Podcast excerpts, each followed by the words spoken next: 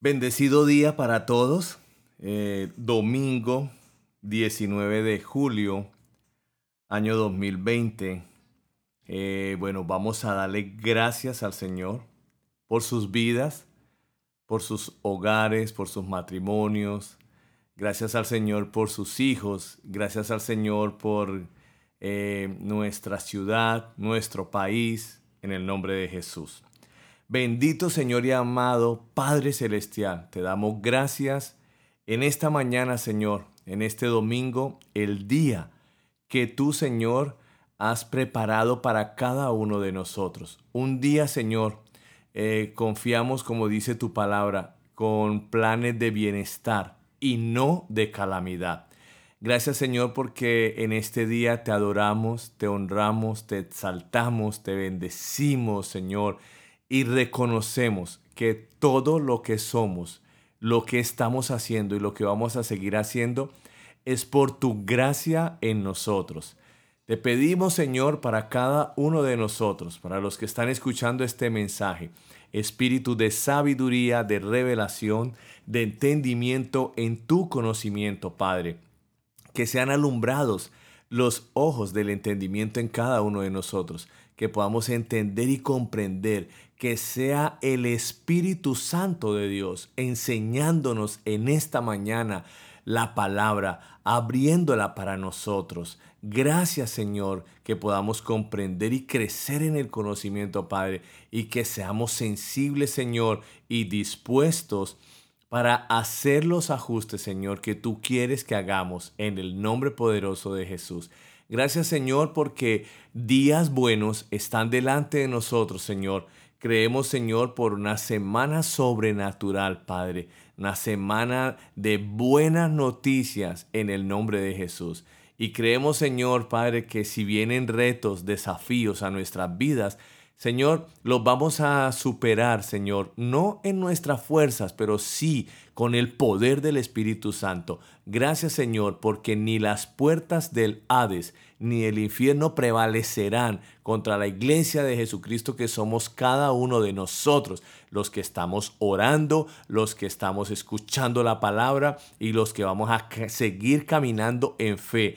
Gracias Señor porque no caminamos por vista, Señor. Gracias Señor porque no somos controlados por nuestros sentidos, Señor, por nuestros sentimientos, por nuestras emociones. Gracias Señor porque caminamos por fe, Señor, porque tu palabra es autoridad para nosotros, Señor, porque ella viva, ella es eficaz, Señor, y ella no vuelve vacía. Gracias, Señor, por tu gran amor y bondad. Bendigo a todas las personas que escuchan este mensaje, Señor, que lo duplican, que lo comparten, Señor, por su WhatsApp, que lo comparten, Señor, por YouTube, que lo comparten, Señor, por sus redes sociales. Personas, Señor, que quieren que este mensaje llegue a otras personas y que oran a las, eh, por las personas a las que les envían este mensaje, Señor, para que les sean alumbrados los ojos del entendimiento. Gracias, Señor, porque ellos no se quedan con este mensaje allí solo en su corazón, sino lo duplican, lo extienden en el nombre poderoso de Jesús. Gracias, Señor, por tu gran amor. Amén y amén. Bueno, para esta mañana eh, tenemos una enseñanza y su nombre es Los obreros de la viña del Señor. Esta es una parábola que está obviamente en nuestras Biblias y era el Señor Jesús eh, explicando en qué consistía el reino de los cielos. Está en Mateo capítulo 20, versículo 1 al 16. Y dice la palabra del Señor en el nombre del Padre y del Hijo y del Espíritu Santo y con la revelación poderosa del Espíritu de Dios así. Porque el reino de los cielos es semejante a un hombre, padre de familia, que salió por la mañana a contratar obreros para su viña. Y habiendo convenido con los obreros en un denario al día, los envió a su viña. Saliendo cerca de la hora tercera del día, vio a otros que estaban en la plaza desocupados y les dijo, Id también vosotros a mi viña y os daré lo que sea justo. Y ellos fueron. Salió otra vez cerca de las horas sexta y novena, e hizo lo mismo. Y saliendo cerca de la hora undécima, halló a otros que estaban desocupados, y les dijo, ¿por qué estáis aquí todo el día desocupados? Le dijeron, porque nadie nos ha contratado. Él les dijo, id vosotros a la viña y recibiréis lo que sea justo.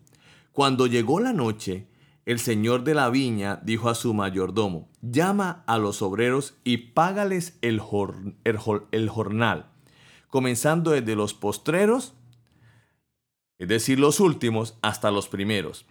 Y al venir los que habían ido cerca de la hora undécima, recibieron cada uno un denario. Al venir también los primeros, pensaron que habían de recibir más, pero también ellos recibieron cada uno un denario. Y al, y al recibirlo murmuraban contra el padre de familia, diciendo, estos postreros han trabajado una sola hora y los has hecho iguales a nosotros, que hemos soportado la carga y el calor del día. Él respondiendo dijo a uno de ellos, amigo, no te hago agravio ¿no conviniste conmigo en un denario? Toma lo que es tuyo y vete, porque quiero dar a este postrero como a ti. ¿No me es lícito hacer lo que quiero con lo mío? ¿O tienes tú envidia porque soy bueno? ¿Porque yo soy bueno? Así, los primeros serán postreros y los postreros primeros, porque muchos son llamados mas pocos escogidos. Jesús, el Hijo de Dios, dijo que el reino de los cielos es semejante o parecido a esta parábola. Más o menos funcionan así las cosas de Dios. Y ahí vamos a ir entendiendo. Hay, hay algunas parábolas en la Biblia, como por ejemplo la del Hijo Pródigo o la del Buen Samaritano. Esas dos parábolas eh, que estoy, a las que me refiero enfatizan la gracia de Dios. Pero esta parábola de los obreros de la viña del Señor enfatiza las obras. ¿Bien? Bueno, sabemos que, y es bueno dejar claro, que no somos salvos por obras, ¿no? Eh, pero somos salvos por gracia. Pero después de ser salvos por gracia, hacemos obras, ¿no? O más bien eh, trabajamos en la viña del Señor. Las obras buenas para las que fuimos hechos tú y yo no son para convencer a Dios que somos demasiado buenos, no son para convencer o torcer el brazo a Dios y decirle, por favor, ayúdame con tal cosa que mira las obras buenas que estoy haciendo por mi prójimo. Recuerda, eres bendecido porque Cristo, la bendición, vive dentro de ti. Por eso eres bendecido. Eres bendecido, seguirás siendo bendecido por causa de lo que Cristo hizo en la cruz por ti. Eres bendecido, seguirás siendo bendecido por la obediencia de Cristo al Padre. Amén. De manera que no somos bendecidos por causa de nuestra obediencia, de nuestra conducta, de nuestro comportamiento, porque no calificaríamos. En ese sentido, toda la gloria, toda la honra, toda la alabanza, por eso es para nuestro Señor de señores y Rey de reyes Jesucristo. Porque como dijo el apóstol Pablo, él tenía revelación y dijo, soy lo que soy por la gracia de Dios. Y gracia no es una doctrina, gracia no es un manual de comportamiento o de conductas o de reglamentación, no. Gracia es una persona que dijo en la cruz, prefiero morir que vivir sin ti. Y por eso obedeció al Padre. Y ahora Él es la gracia. Él es nuestro amado Salvador Jesucristo. Bien, entonces Dios eh, en esta historia es el Padre, es el patrón, pero patrón eh, no, no como eh, en el sentido del mundo, sino Él quiere decir que nosotros somos sus hijos, somos sus siervos, y los hijos pues reciben herencia, pero siervos trabajan y pues obviamente reciben un salario, que es lo que está hablando allí de contrataciones. Entonces, para entender esta eh, parábola que está en Mateo 20, debemos leer un poquito el final de Mateo 19. Allí nos explica algunas cosas que nos van a dar luz de lo que Jesús estaba hablando acá en Mateo 20. Bien, entonces vamos a pasar a Mateo 19 del versículo 27 al 30. Dice así, entonces respondiendo Pedro le dijo, he aquí, nosotros lo hemos dejado todo y te hemos seguido. ¿Qué pues tendremos? Y Jesús les dijo, de cierto digo que en la regeneración, cuando el Hijo del Hombre se siente en el trono de su gloria, vosotros que me habéis seguido también os sentaréis sobre doce tronos para juzgar a las doce tribus de Israel. Y cualquiera que haya dejado casas, o hermanos, o hermanas, o padre, o madre, o mujer, o hijos, o tierras, por mi nombre, recibirá cien veces más y heredará la vida eterna. Pero muchos primeros serán postreros y postreros primeros. Amén. Entonces Jesús da el ejemplo en Mateo 20 en un sentido del servicio, ¿no? Y podemos ver allí tres palabras, dejar, renunciar y seguir. Básicamente, la manera de tener recompensa y sueldo en esta vida y en la vida venidera es dejar, renunciar y servir. Renunciar a cosas del mundo para seguir a Cristo. ¿Qué seguimos? Oiga bien, renunciar. ¿Renunciar a qué? a cosas del mundo que no valen la pena. ¿Para seguir a quién? Seguimos a Cristo, la vida. Seguimos su camino, su amor, su misericordia, su perdón, su palabra. Y está diciendo acá en Mateo 19, después recibirán cien veces más en esta vida y en la venidera. De manera que en Mateo 20 está hablando de recompensas en esta vida y en la vida venidera. Y la manera eh, en la que hoy eh, recibimos recompensa es sirviendo a Cristo. También hablan, habla del tribunal de Jesús donde vamos a ser recompensados, ¿no? Pero bueno, esa es otra enseñanza que en su momento pues la, daremos. Está diciendo la parábola, Dios tiene una viña y en su gracia ha provisto un lugar en donde podamos trabajar. Bien, lugar eh, que nos da propósito y razón para vivir.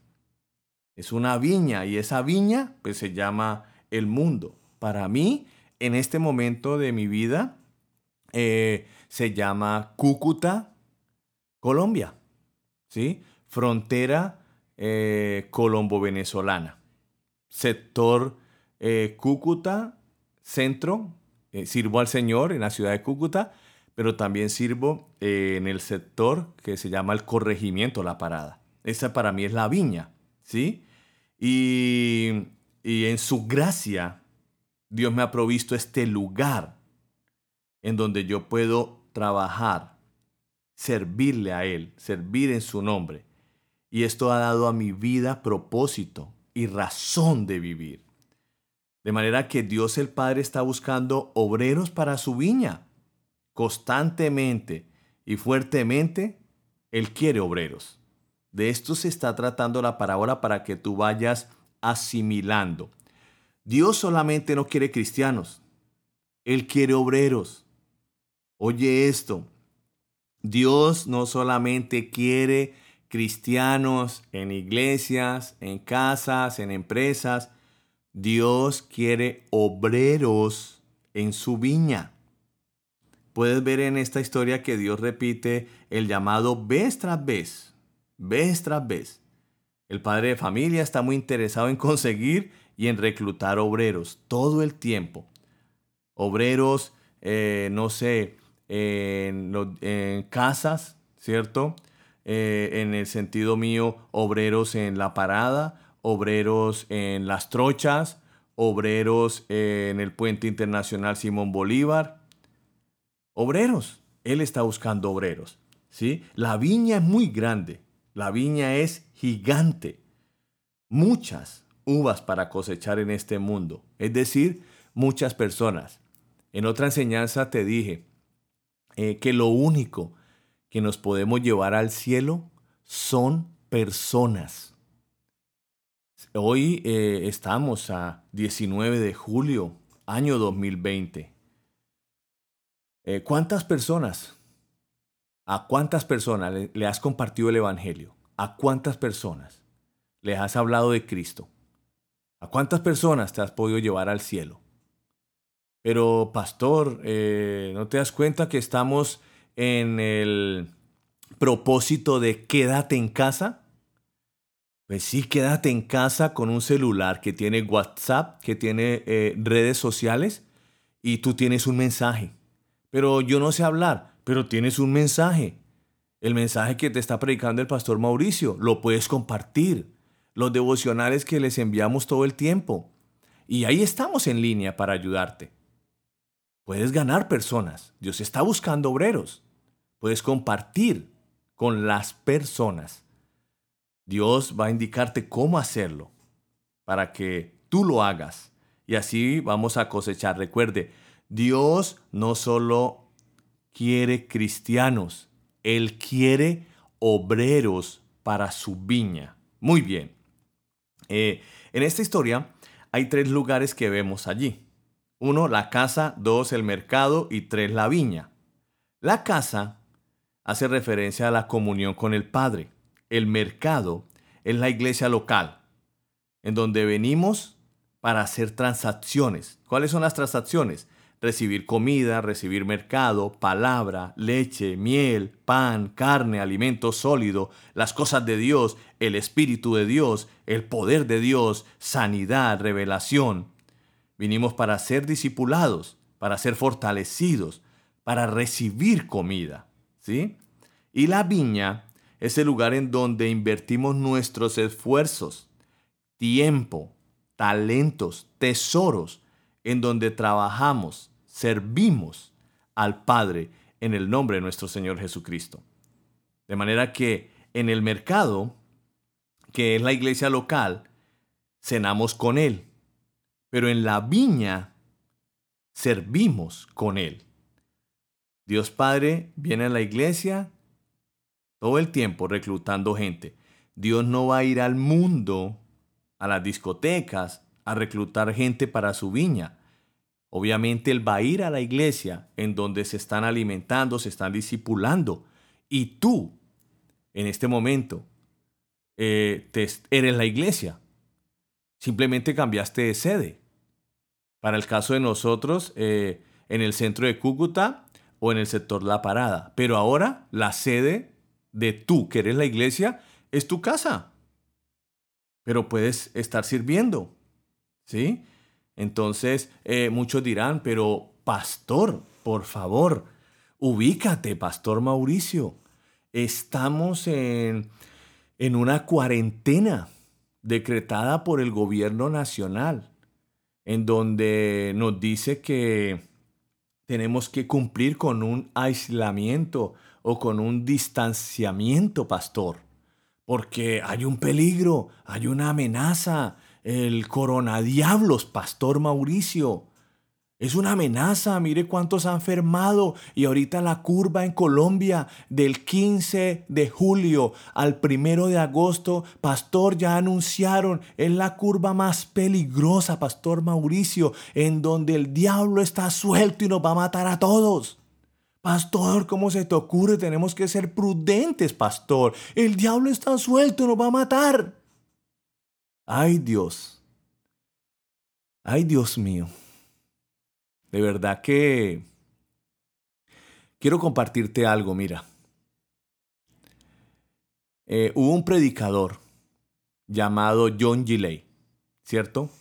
Este predicador estuvo eh, sirviendo en Asia para el tiempo en el que se levantó una peste que se llamó la peste bubónica. ¿Sí? Esta peste bubónica o, peste negra, esta peste eh, realmente inició en Asia, se originó en Asia, ¿sí? Después llegó a Europa, algo parecido con la realidad, ¿cierto? Quiero que tengas algo claro.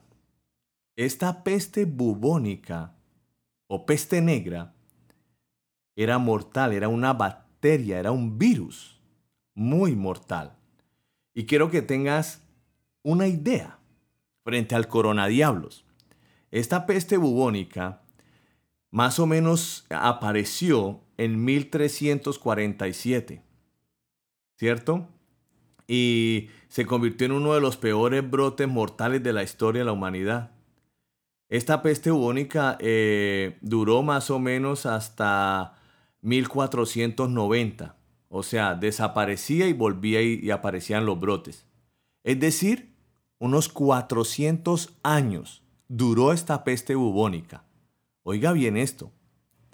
En esos 400 años en que aparecía y desaparecía o brote o rebote o bueno, rebrote o todas esas cosas, mató 200 millones de personas. Esta peste bubónica. Duró 400 años. El coronadiablos realmente lleva meses. El coronadiablos están muy cerca de darle aprobación a la vacuna. Pero ¿a dónde voy con todo esto? John Gilley, les dije, fue un predicador que estaba sirviendo en Asia y estaba en plena, en pleno contagio de la fiebre bubónica. Este hombre estaba sirviendo a la gente, la gente muertos al lado y lado de él, muchos lados.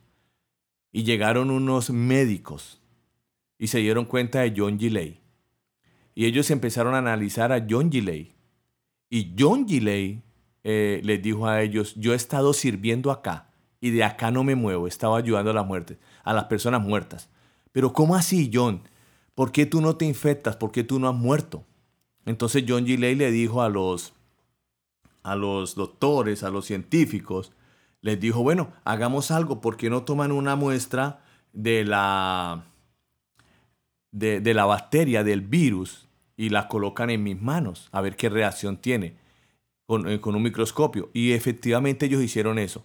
Cuando colocaron muestra del virus en las manos de John Gilley, inmediatamente el virus moría en las manos de él.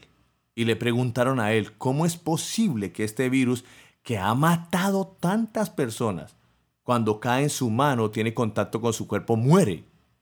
Y él respondió, el versículo eh, con el que, mi versículo preferido para sanidad, para mantenerme en salud divina, Romanos capítulo 8, versículo 2. ¿Y qué dijo él? Porque la ley, ¿por qué no me mata? Le dijo a los doctores, ¿por qué la peste negra o peste bubónica a mí no me mata? Dijo, porque la ley del espíritu de vida en Cristo Jesús me ha librado a mí, John Gilley, de la ley del pecado y de la muerte. Esto es lo que todos los días yo declaro sobre mi vida porque la ley del Espíritu de vida en Cristo Jesús me ha librado a mí, Mauricio, de la ley del pecado y de la muerte. Por eso no, he, no descanso en servirle al Señor. Pero pastor, estamos en plena cuarentena en donde la curva en Colombia, en donde el diablo está desatado y está bravo el diablo. ¿Y qué pasa? ¿Qué pasa, hermanos? ¿Qué pasa? La ley del Espíritu de vida en Cristo Jesús. ¿Cierto? Me ha librado, nos ha librado, a ti te ha librado. ¿Cuál es el temor? ¿Cuál es el pánico? Seguro que necesitamos seguir avanzando. Mira, el diablo no ha podido crear un virus que pueda competir contra el poder del Espíritu Santo. No ha podido crearlo y no lo va a poder crear, porque la palabra es muy clara y dice que ningún arma forjada contra nosotros va a prosperar. De manera que en toda la historia de la humanidad, mientras viene el rapto de la iglesia, el, ningún arma que las tinieblas, el mismo diablo, pueda crear, ningún arma va a prosperar en contra de nosotros. Por eso es que seguimos sirviendo, por eso es que tú me ves avanzando, por eso es que tú ves eh, los que nos siguen en las redes sociales, que todos los días, sin temor, sí, si querías saberlo, yo tengo la, las prevenciones que hay que tener y en la iglesia, lo dije el domingo pasado, tenemos las precauciones, los protocolos de bioseguridad y todo lo demás, lo que los gobernantes eh, asustados de nuestra república dicen que hay que tener, sí, yo lo sigo, yo me someto a eso. Pero un día me rendí y creí que la ley del Espíritu de vida en Cristo Jesús, a mí, Mauricio, me ha librado de la ley del pecado y de la muerte. Porque entiendo que Dios no quiere cristianos, Dios está buscando obreros. Entonces la insistencia de Dios es llamar obreros. ¿Por qué? Porque son pocos y la mies es mucha. Dios sabe que la manera en que vamos a conseguir pecadores es por medio de obreros. Más obreros en la iglesia local o en el cuerpo de Cristo, pues es más cosecha. Mira, esto es una verdad. En esta vida, tú vas a servir a alguien. Y lo mejor es que sirvas a Cristo porque vamos a servir a la justicia y Cristo es la justicia de Dios. Y si no vas a, ser, vas a servir al pecado. O le sirves a Dios o le sirves al diablo con tu cuerpo. Amén. Tú decides. En Juan capítulo 4, versículo 34 al 35 dice, Jesús les dijo, mi comida es que haga la voluntad del que me envió y acabe su obra. ¿No decís vosotros, aún faltan cuatro meses para que llegue la ciega? He aquí os digo, alzad vuestros ojos y mirad los campos, porque ya están blancos para la ciega.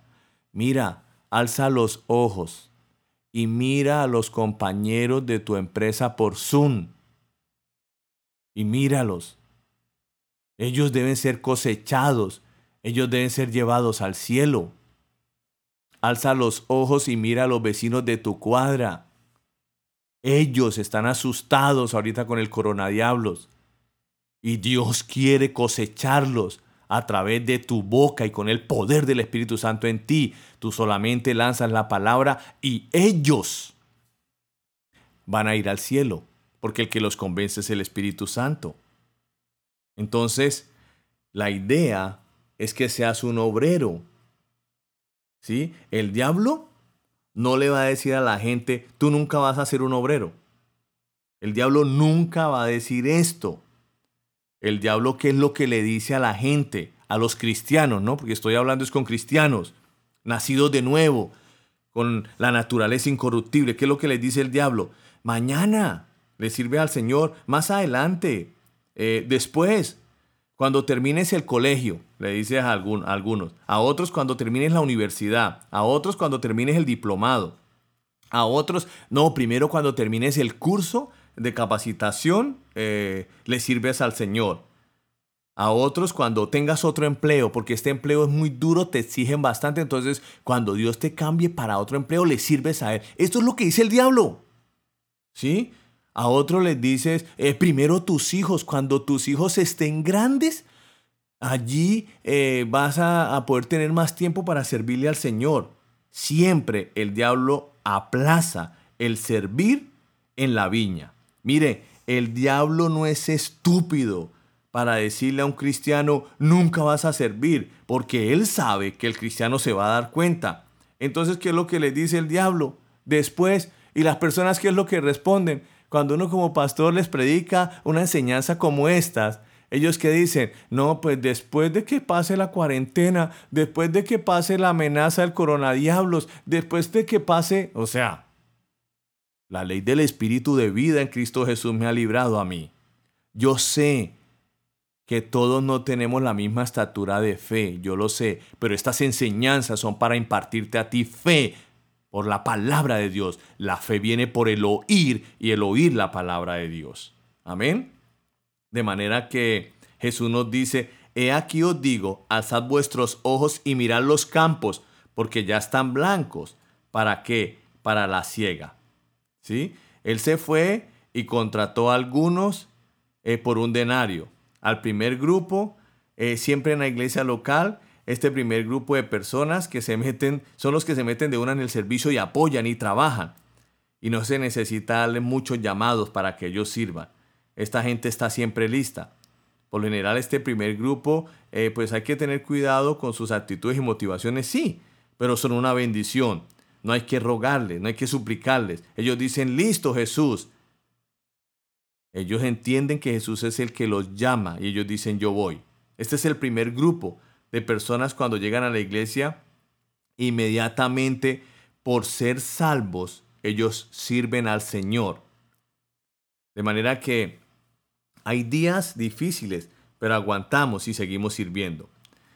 El amo de la casa estaba con los obreros para animarles siempre, para alimentarlos, para consolarlos, recordarles las promesas. Él estaba pendiente de sus obreros y Dios es pendiente de sus obreros, definitivamente. Ellos eh, se daban cuenta que, eh, se, daban cuenta que necesitaban más obreros, que no eran suficientes los obreros que tenían. Entonces el dueño regresa al mercado y encuentra más personas desocupadas.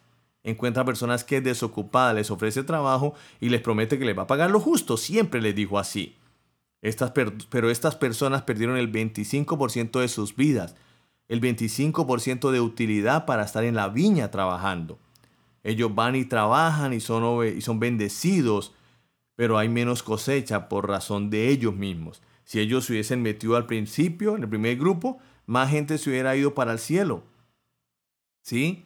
Estas enseñanzas yo creo que tú las has escuchado muchas veces, en donde Dios te está llamando a servir en la viña.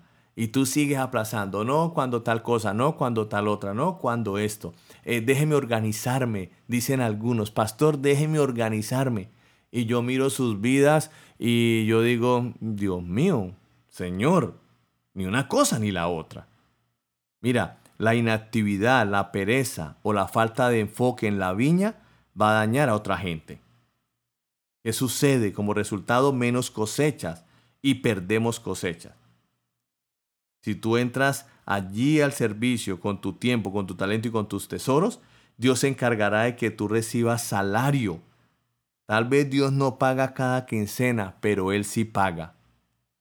Los que conocen mi testimonio, los que conocen mi vida, desde cuando llegué a Cúcuta hace 15 años, Dios tal vez no me ha pagado todas las quincenas, pero Dios sí me ha pagado.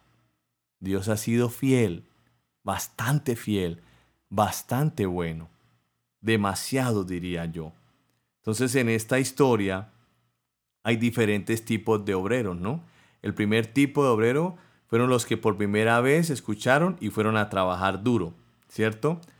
Pero ellos tienen la tendencia de olvidar la gracia de Dios. Ahí lo vimos, porque al final hicieron reclamo, tenían unas motivaciones ahí como medio raras. El segundo tipo Escucharon varias veces hasta que por fin sí se fueron a trabajar a la viña. Algunos perdieron el 50% de sus vidas. Entraron pero tarde, ¿no? Algunos dicen, pues es mejor tarde que nunca. Perdieron 20 años, 30 años, entraron en una edad muy avanzada. Y después dicen, ay, ¿por qué no lo hice antes? ¿Cierto? Y buscan hasta responsables, pero bueno, eso es otra enseñanza. Eh, y algunos eh, a las 3 de la tarde perdieron el 75% de sus vidas, ¿cierto? Algunos de esa historia nunca fueron a trabajar. Es decir, que vamos a ver cristianos en las iglesias que nunca van a servir en la viña del Señor. Por acá tengo 10 mandamientos de un perezoso. El primero, se nace cansado y se vive para descansar. 2. Ama a tu cama como a ti mismo. 3. Si ves a alguien descansando, ayúdalo. 4. Descansa de día para poder dormir bien de noche. 5. El trabajo es sagrado, no lo toques. 6. No hagas hoy lo que puedes hacer mañana. 7. Trabaja lo menos que puedas. Lo que tengas que hacer, que lo haga otro. 8. Calma. Nunca nadie murió por descansar. 9. Cuando sientas deseos de trabajar, siéntate y espera que se te pasen esos, esos deseos. Y el 10, si el trabajo es salud, que trabajen los enfermos. Bueno, listo, dejemos ahí. Vemos en esta historia en Mateo 20 que el llamado cada vez será más fuerte. Dios es paciente, sí, pero Él sabe que si la persona eh, rechaza el llamado a la viña, eh, su corazón se endurece y se endurece más y más cada vez. Es por eso que el Señor eh, debe gritar más y más cada vez, ¿cierto? En Primera de Reyes, capítulo 18, versículo 21, dice así, y acercándose Elías a todo el pueblo, dijo, esto, esto, esto es impresionante, ¿hasta cuándo claudicaréis vosotros entre dos pensamientos? Si Jehová es Dios para ti, seguidle. Y si Baal ¿Es Dios para ti? Pues en pos de él. Y el pueblo no respondió palabra. Mucha gente, mucho cristiano, todavía sigue claudicando entre dos pensamientos. Es que si le sirvo al Señor tal cosa, es que si le sirvo al Señor tal otra, es que servirle al Señor es duro, es que servirle al Señor es difícil, es que todo venía bien, pero fue empezar a servirle al Señor. Oiga, ¿y qué será? Las cosas empeoraron no tenía problemas, todo estaba bien, pero fue empezar a servirle al Señor y todo empezó como a, tener una, una, reacción diferente. No, es que no vale la pena servirle al Señor porque mire, se me crecieron los problemas, eh, hasta me enfermé. Terrible, terrible. Eh, ahora, eh, un pastor amigo me visitó en la iglesia de la parada me dijo que iba a ir a recoger un material que eh, nosotros le íbamos a donar para algunos pastores. Y yo lo invité, le dije, si quieres, eh, pastor, eh, vamos a la trocha, vamos a servir, todo. Él sabe lo que yo hago. Yo le, dije, pues vamos al mediodía a servir a la trocha, los almuerzos y esto. Y después venimos a la iglesia y almorzamos, porque eso es lo que hacemos siempre. Y bueno, él dijo que sí. él estuvo, él llegó ahí a la iglesia, vio cómo terminan de preparar los alimentos, eh, empezaron a servir los almuerzos que entregamos ahí para los habitantes de la parada, que más o menos son como unos 600. Eh, eh, después empiezan a listar lo de, o bueno, no después, sino empiezan a listar los 200 que llevamos a las dos trochas que atendemos. Y después, este, al final, unos 200 que separamos para los migrantes venezolanos que quieren regresar a su país, ¿no? Entonces él vio todo y bueno, se fue conmigo para la trocha. Allá a mí me fascina servir la sopa. Siempre que voy allá yo soy el que sirvo la sopa. Y yo sirvo la sopa, saludo a la gente, me buscan. Bueno, estoy atento para ayudar, me fascina eso. Y, y él estuvo allí muy atento, muy bendecido. Bueno, llegamos a la iglesia y nos sentamos a almorzar.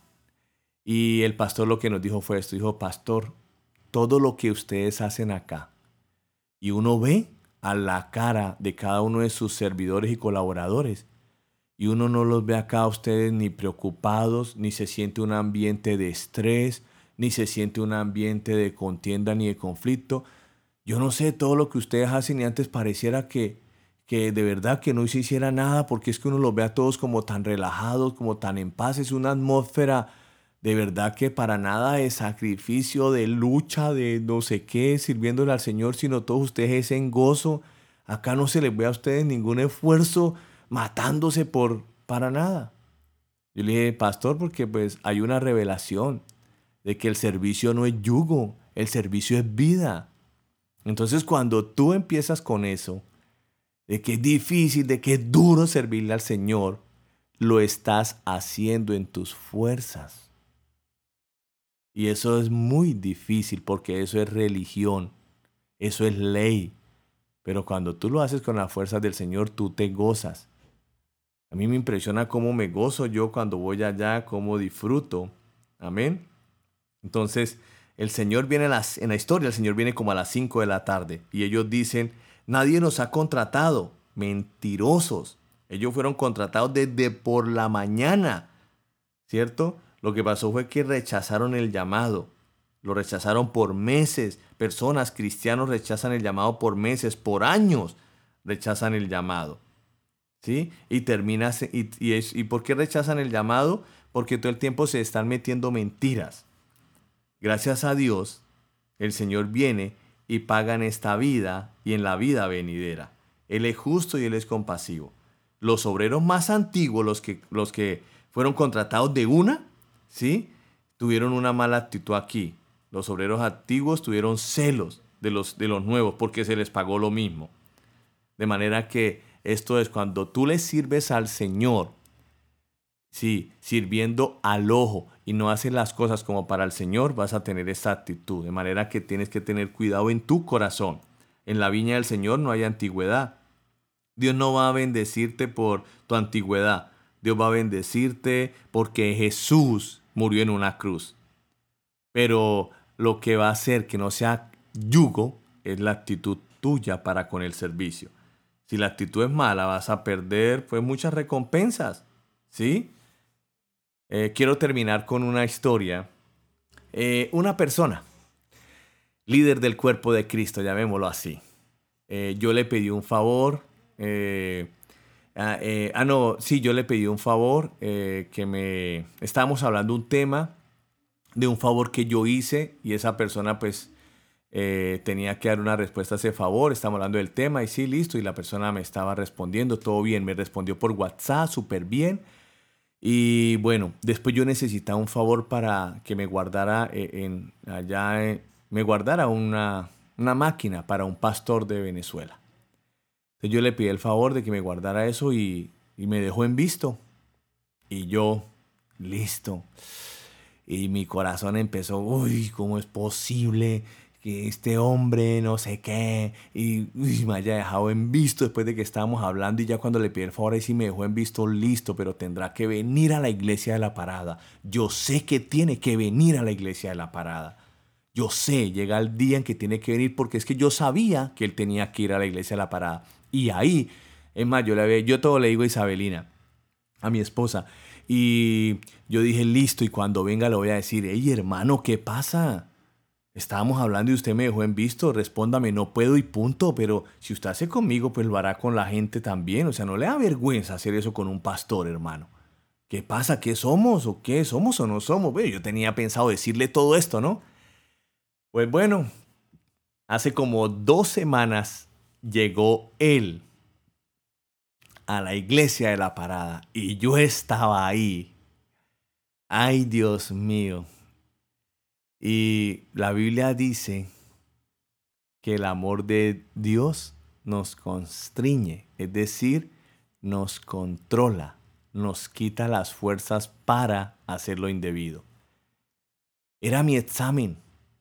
Yo siempre le digo al Señor, Señor, eh, me he tirado muchos exámenes, me he rajado, pero yo lo vuelvo a presentar y los paso. Ayúdame. Y ahí estaba yo con mi examen. El Señor me puso el examen allí en la mesa. Y llegó el hombre y yo lo saludé y lo abracé y de todo. Y uno de los, de los líderes que está ahí cerca de mí, yo le había contado de esto y yo, y yo le había contado lo que le iba a decir al hombre y él sabía quién era el hombre y él mirándome ahí cerquita. Yo lo saludé, le ofrecí almuerzo, le ofrecí jugo, de todo. Y yo, bueno, calladito, calladito. No le, en últimas, no le dije nada. Actué con sinceridad y con el amor de Dios. Y antes el hombre me pidió un favor, que era el mismo que yo le había pedido a él cuando me dejó en visto. Y yo le dije, sí Señor, con mucho gusto lo hago. Es nuestra actitud, amados. Tú determinas. Mira, eh, no permitas que lo peor de una persona saque lo peor de ti. No vale la pena. Sigan siendo muy bendecidos. Que pasen un domingo excelente en familia, adorando a Dios. eh, y espero que el coronadiablos eh, no sea importante ni en tu vida, ni en tu casa, ni en tus cosas. No te estoy diciendo que entonces botes el tapabocas y el alcohol y todo eso. No. Te estoy diciendo que botes el miedo, el pánico, la incredulidad. Y te vistas con el vestido nuevo que el Señor nos colocó. Muy bendecidos, les amamos en Cristo Jesús. Chao, chao.